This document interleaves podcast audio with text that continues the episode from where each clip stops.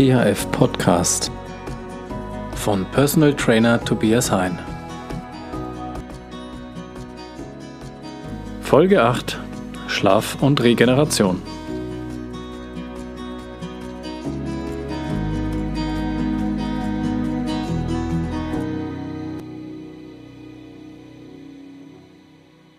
So, damit wieder herzlich willkommen zu einer neuen Ausgabe des THF Podcast.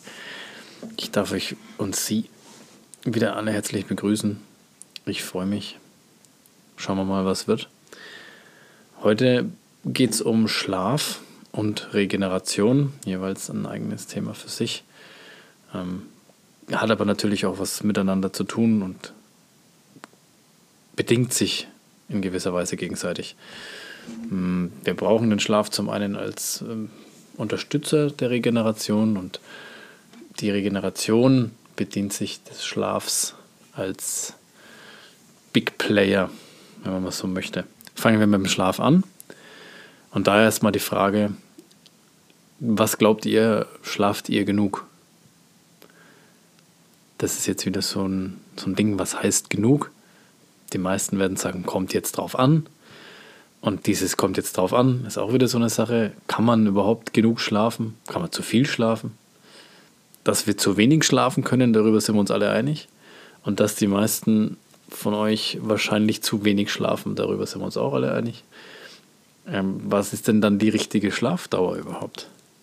Gibt es eine richtige Schlafdauer? Gibt es einen Schlafbedarf? Und wie ist die Schlafqualität? Das sind so die drei Schlüsselfragen, die man sich erstmal zu Anfangs stellt, wenn man sich mit dem Thema Schlaf beschäftigt. Natürlich gibt es da eine eigene Wissenschaft dafür, die ich nicht betreibe, der ich auch nicht firm bin. Deswegen beschränkt sich mein ja, breiten Wissen mal auf die ganz, ganz grundlegenden Basics im Zusammenhang jetzt mit sportlicher Aktivität. Ähm, dass wir einen Schlafbedarf haben, ist ja, denke ich, logisch. Was im Schlaf passiert, ist auch klar. Gehirn regeneriert, der ganze Körper ruht sich aus, Stoffwechselvorgänge finden statt, ähm, Speicher werden aufgefüllt, Regeneration findet statt. Jetzt gibt es so den Richtwert, acht Stunden schlafen. Da gibt es auch verschiedene Studien dazu. Kann man mal so grob über den Daumen drüber peilen, könnte theoretisch, also auf die meisten Menschen zutreffen. Jetzt gibt es natürlich wieder ähm, Personen, die ein bisschen mehr brauchen und welche, die ein bisschen weniger brauchen.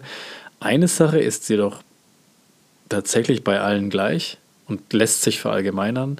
Mit erhöhter körperlicher Betätigung und Anstrengung steigt der Schlafbedarf. Rechenbeispiel, ich benötige jetzt in, angenommen in meinem so grundsätzlichen Leben sechs Stunden Schlaf. Jetzt mache ich aber zwei Cardioeinheiten am Tag. Dann brauche ich jetzt nicht nur sechs Stunden Schlaf, sondern vielleicht zwei, drei Stündchen länger, um diese ganzen Defizite wieder aufzuholen und ähm, meine Speicher wieder aufzufüllen. Ihr seht, der Schlafbedarf richtet sich nach der Aktivität des Tages über, was so los war. Und nicht nur körperlich, sondern natürlich auch mental. Denn auch mentale Arbeit ist anstrengend und bedarf der Regeneration. Kommen wir zur Schlafqualität. Und da trennt sich jetzt die Spreu vom Weizen. Da geht es jetzt schon mal darum, eure Schlafposition. Habe ich in der vorherigen Folge schon mal angesprochen. Wie schlaft ihr wenn ihr schlaft. Beine angezogen, eben oder nicht, Beine ausgestreckt, Seitenschläfer, Rückenschläfer, Bauchschläfer, alles Vor- und Nachteile. Darauf möchte ich jetzt gar nicht so genau eingehen, sondern eher, was passiert, wenn wir schlafen, in unseren Muskelzellen.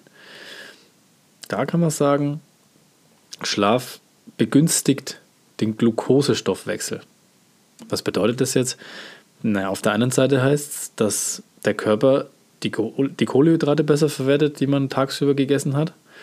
Und damit einerseits die Glukose- und Glykogenspeicher auffüllt in der Muskulatur, damit man wieder neue Energie für das nächste Training hat, wenn es dann kommt.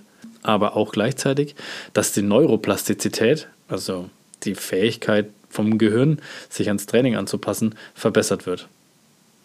Grundsätzlich verbessert das im Allgemeinen die Koordination und ermöglicht Teamsportarten zum Beispiel schneller zu reagieren. Also es finden Regenerationsprozesse im Gehirn statt, die sich wiederum aufs nächste Training positiv auswirken können. Dann werden Wachstumshormone ausgeschüttet, ganz klar. Wachstumshormone brauchen wir für neue Zellbildungen, ähm, ganz klassisch den Muskelaufbau. Und Entzündungs- und Stresshormone werden reduziert.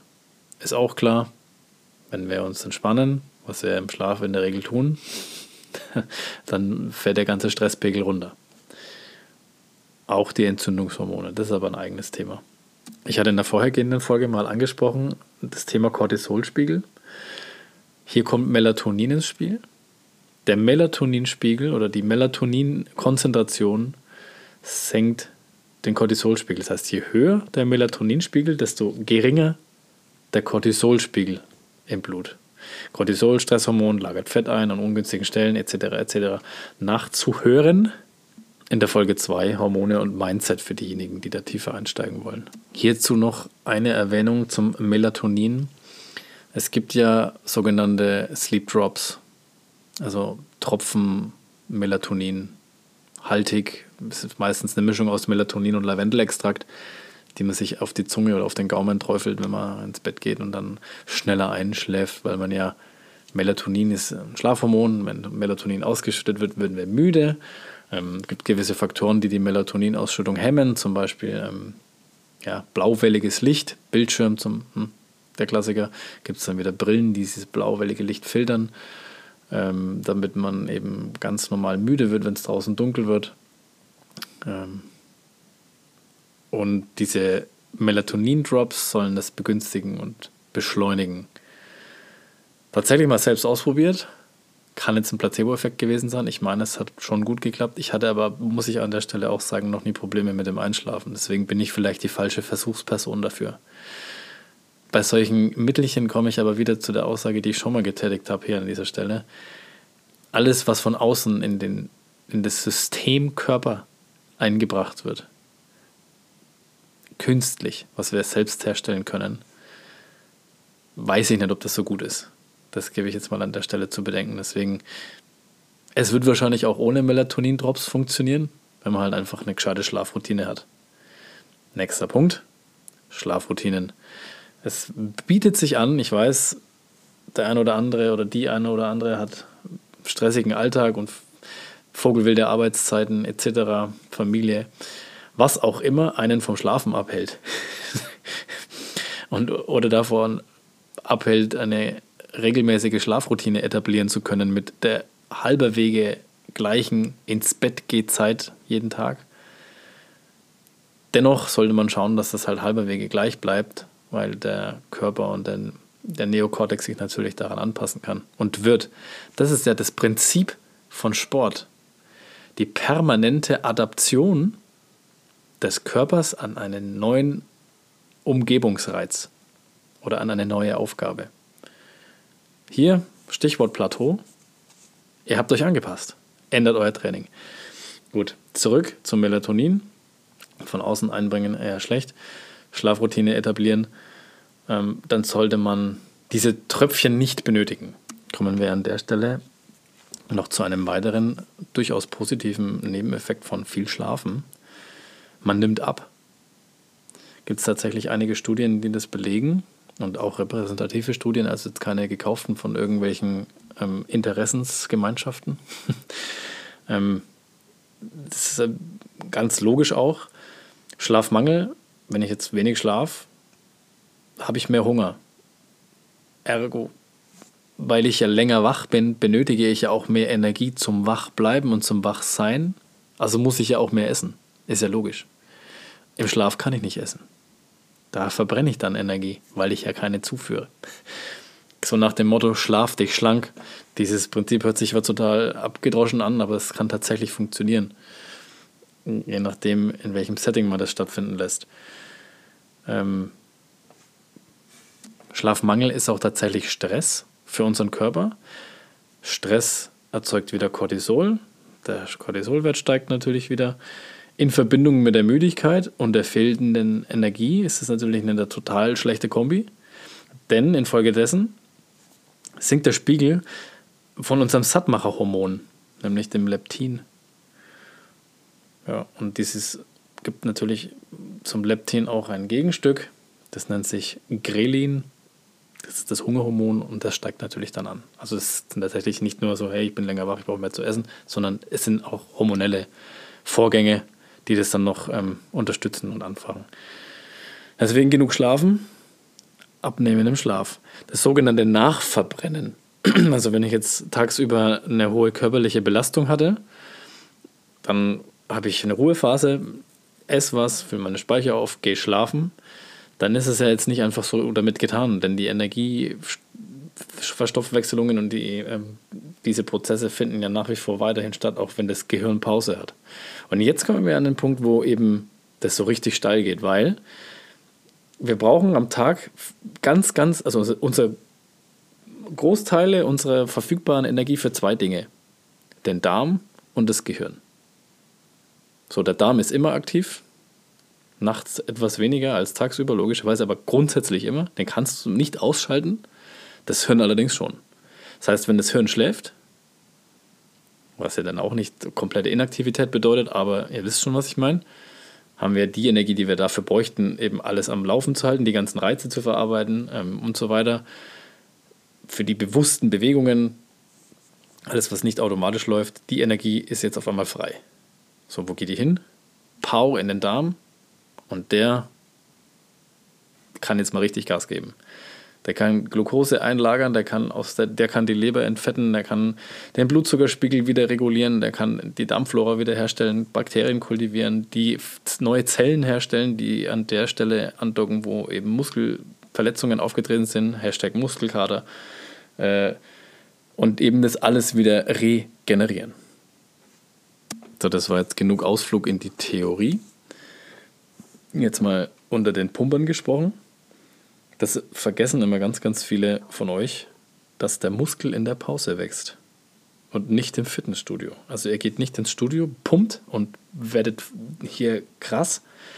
Das, was ihr da feststellt, ist einfach nur ein erhöhter Blutfluss in dem jeweiligen Muskel oder in der jeweiligen Muskelgruppe, die ihr gerade trainiert und die macht euch optisch ein kleines bisschen breiter in dem Moment. Hm. Hockt euch mal danach eine halbe Stunde aufs Fahrrad oder geht laufen, dann ist es ganz schnell wieder weg. So, also das Training macht euch nicht breit sondern die Regeneration danach.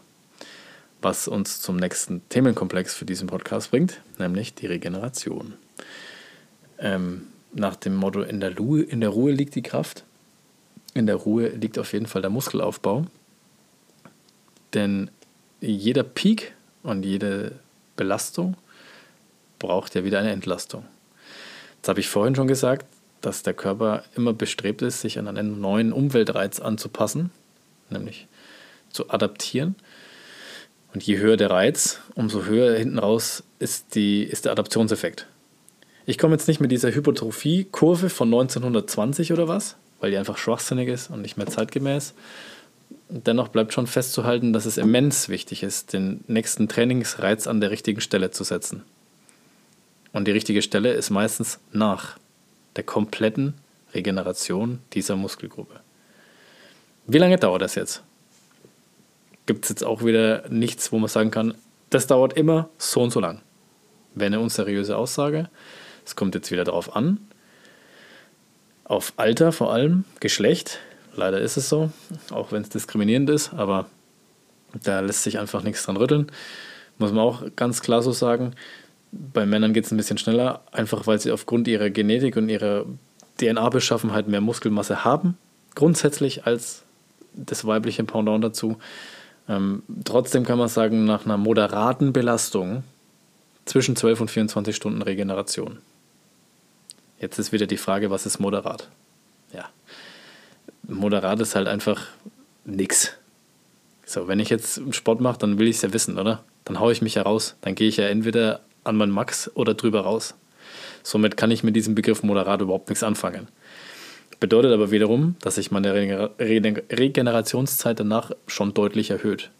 Beispiel: Ich gehe am Montag Chest Day ins Fitti und mache meine Brust platt. Dann brauche ich damit nicht am Mittwoch nochmal anfangen. Ne? Und da ist es jetzt erstmal irrelevant, ob ich jetzt 18 bin. da weiß ich es meistens nicht besser. Oder 30. Sondern frühestens am Donnerstag setze ich da den neuen Reiz. Und da kann man auch wieder sagen, ich setze den Reiz lieber zu spät als zu früh, weil setze ich ihn zu früh, bin ich gerade in der Regeneration und kill die mir an der Stelle. und fange vielleicht unter meinem vorherigen Leistungsstand an, wieder einen neuen Reiz zu setzen. Das ist der Klassiker, ich trainiere mich ab und check's gar nicht. Also ich setze den Reiz zu früh, ohne regeneriert zu haben, fange quasi mit weniger Power an und kann dann gar nicht mein Max erreichen, das eigentlich drin gewesen wäre. Somit bitte nehmt euch einfach die Zeit zu regenerieren, auch wenn es schwierig ist. Aber man kann sich ja das Training so planen, dass man jetzt nicht am darauffolgenden Tag nichts macht, sondern dann nehme ich halt einfach eine andere Muskelgruppe her. Jetzt kommen wieder die Nächsten, die sagen, ja, man kann ja nicht doch komplett isoliert trainieren, sondern ich brauche ja eigentlich immer alles und benutze ja eigentlich immer alles. Ja, das ist schon klar dass man immer alles benutzt, weil ich brauche natürlich ähm, unterstützende, mus unterstützende Muskulatur. Beispiel am ersten Tag mache ich Brust, am zweiten Tag mache ich Rücken. Dann werde ich jetzt beim Bankdrücken schon auch meinen Rücken irgendwo ein bisschen mit anspannen müssen, den ich ja dann am nächsten Tag für die Klimmzüge brauche. Und andersrum, bei den Klimmzügen brauche ich ja auch ein bisschen Spannung in der Brust vorne, sonst klappt es ja nicht. Das ist mir schon klar. Aber es ist ja ein deutlich geringerer Reiz, als wenn ich jetzt explizit diese eine Muskelgruppe anspreche. Da sind wir uns ja alle einig drüber, denke ich. So. Deswegen bleibt festzuhalten, Training, am nächsten Tag was komplett anderes machen, am nächsten Tag wieder was komplett anderes machen. Und wenn ich mir dann jetzt noch einen Tag nehme, wo ich die Regeneration unterstützen möchte, für alle anderen, dann baue ich halt so einen Tag ein mit Ausgleichssport, nenne ich es jetzt mal. Dazu muss man jetzt wieder kurz ein bisschen theoretisch werden. Was regeneriere ich denn eigentlich? Ich habe eine körperliche Anstrengung. Dann brauche ich Energie dafür. Jetzt bewege ich mich ja im Kraftsport zum Beispiel selten im anaeroben Bereich. Also ich bin ja meistens aerob unterwegs und habe dann für die Energiebereitstellung Sauerstoff zur Verfügung. Der Sauerstoff wird aufgenommen und mit dem Sauerstoff ähm, zerlege ich Kohlenhydrate und unter anderem in Glukose. Und die Glukose geht dann wieder in die Zellen und liefert mir meine Energie, die ich, die ich verbrauchen kann und eben die Muskeln dadurch bewege. So weit, so gut. Irgendwann komme ich aber in die anaerobe Fettverbrennung. Wie der Name schon sagt, also anaerobe Energiebereitstellung in die Fettverbrennung.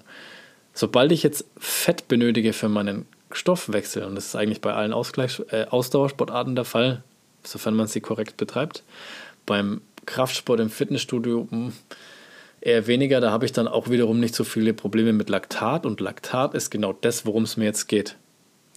Denn sobald ich Fett für meine Energiebereitstellung brauche, ähm, spalte ich ja nicht mittels Sauerstoffkohlehydrate zu Glucose auf, sondern Fett nämlich statt Sauerstoff. Und da kommt leider ein doofes Abfallprodukt mit raus und das ist die sogenannte Milchsäure, das Laktat.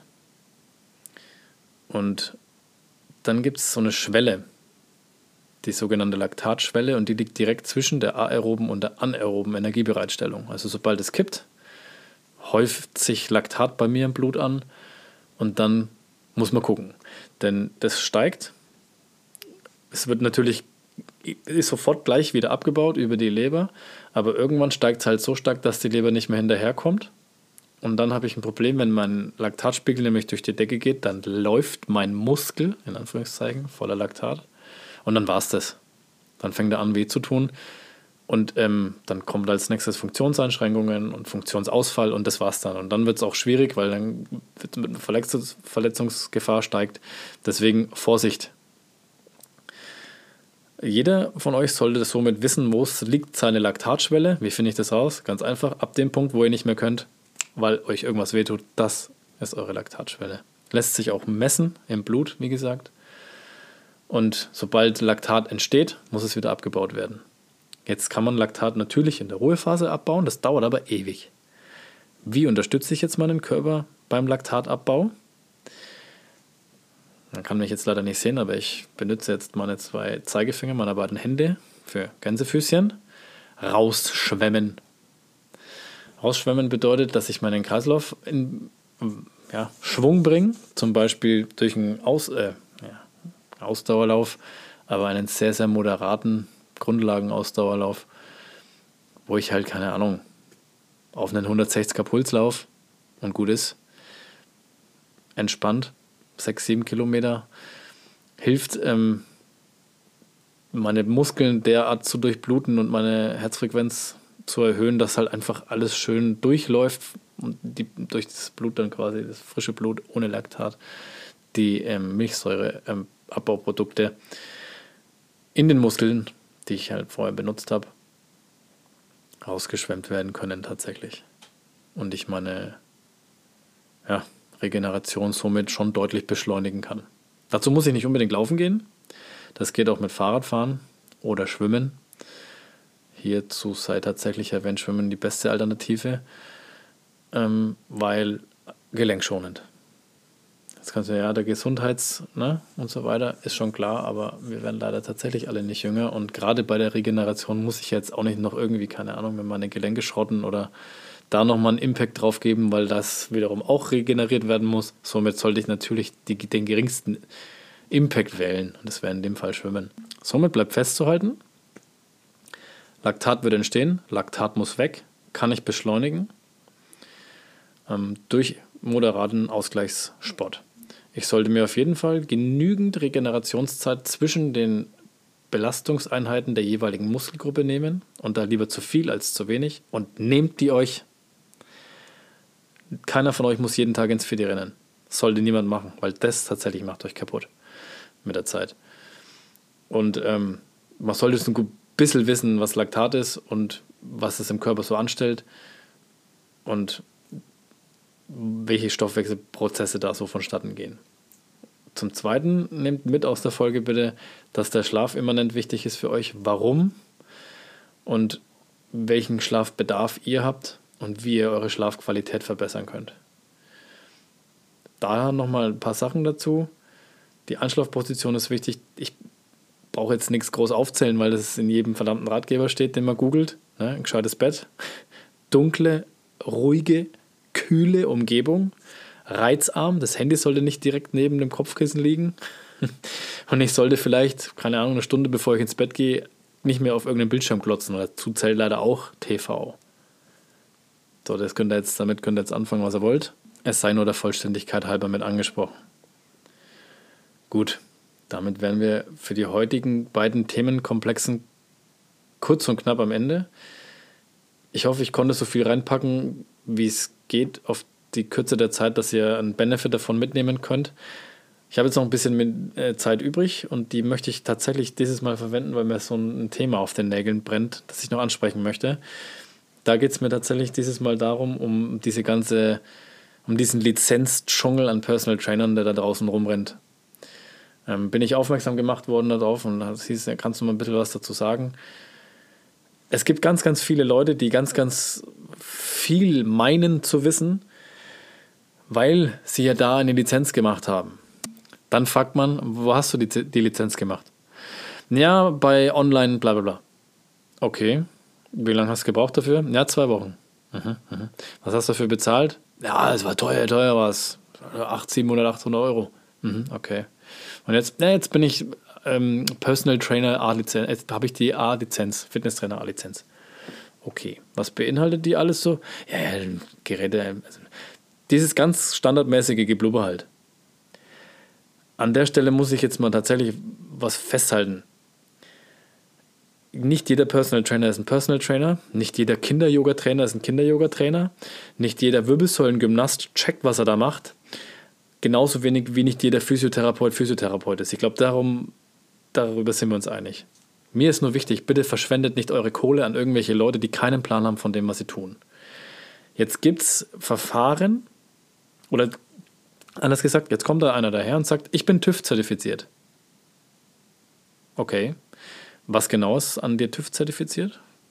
Weil TÜV zertifiziert kann es nicht sein, da der Personal Trainer an sich kein eigenes Berufsbild darstellt. Den gibt es nicht in der IHK. Okay? Also, es gibt es einfach nicht. Es ist frei. Jeder Dulli da draußen kann sich Personal Trainer nennen. Zum Beispiel könnte ich jetzt sagen, ich mache mir eine schicke Website, biete ein paar Kurse an und nenne es THF Akademie. Jetzt kommt jemand zu mir und gibt mir, keine Ahnung, 5000 Euro. Dann sage ich vielen Dank, jetzt, hast du, jetzt stelle ich dir eine Urkunde aus, jetzt bist du ähm, äh, ähm, THF Personal Trainer. Jetzt darf das sich so nennen. Ihr als Kunde wisst aber jetzt gar nicht, was kann der überhaupt? Ich kann dem ja sonst was erzählt haben. Jetzt haue ich dem noch meinetwegen eine TÜV, so ein TÜV-Zertifizierungslogo ähm, mit drauf, weil das Verfahren, nachdem ich ihm das beigebracht habe oder nachdem ich ihm mein Wissen vermittelt habe, das ist TÜV-zertifiziert. Deswegen mal genau hingucken. Und tatsächlich serious ernst zu nehmen, sind eigentlich nur Personal Trainer, die tatsächlich das schon seit längerer Zeit machen, weil es einfach ein Erfahrungsberuf ist, die sich permanent fortbilden und das auch nachweisen können. Damit meine ich jetzt nicht wiederum besagte Schrottlizenzen, sondern es gibt ja für, mindestens ein paar Hersteller machen das, als Beispiel jetzt ein Schlingtrainer-Hersteller bildet Menschen aus in seinem Gerät. Dann hast du von diesem Hersteller diesen Schein. Da kannst du dir schon mal sicher sein, dein Trainer weiß mit dem Ding umzugehen. So, das ist schon mal was. Dann lassen sich Wirbelsäulen-Gymnastikkurse belegen bei, bei ähm, Arztzentren in Kliniken, lauter so Sachen, also tatsächlich mit, mit fundamentalem Wissen. Und die Personal Trainer Lizenzen oder Scheine, die man machen kann, kann man ja mittlerweile über, eine, über Fernstudiengänge an diversen Fernunis machen. Und ich sag mal, welche da namenhaft sind, kann man ja ergoogeln. Und dann ist es natürlich schon mal eine andere Qualitätsaussage, wie ich habe das online auf irgendeiner Website gemacht. Das ist mir tatsächlich ein Anliegen, weil auch wenn es jetzt gerade um eure oder unsere Kinder geht, wenn wir die an irgendwelche Trainer abgeben für irgendwelche Geschichten, dann sollte ich schon sicher gehen, dass die echt einen Plan haben von dem, was sie da tun weil gerade da ist es besonders wichtig.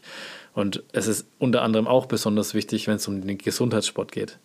Also Wirbelsäule, Hüfte, Gelenke, diese ganzen Geschichten. Wenn da einfach einer keinen Plan hat, dann macht ihr euch da mehr kaputt, obwohl ihr eigentlich mit der Intention dahin geht, euch was Gutes zu tun. So, kurz und knapp an dieser Stelle, das wollte ich raushaben. Ähm, jetzt geht es mir besser. Sollten da noch Fragen bestehen, schreibt mir. Ähm, ansonsten würde ich mich natürlich ähm, massivst über eure Kommentare freuen, über eure Rückmeldungen, Feedback. Dann bin ich immer sehr dankbar darüber. Ihr dürft die, den Podcast gerne teilen, ihr dürft den liken, spreaden, sharen, sonst irgendwas. Ähm, würde mich auch sehr freuen. Wenn nicht, dann auch okay. Mir reicht es, wenn ihr es euch anhört. Für heute sage ich vielen Dank, bleibt sportlich und bis bald. Ciao!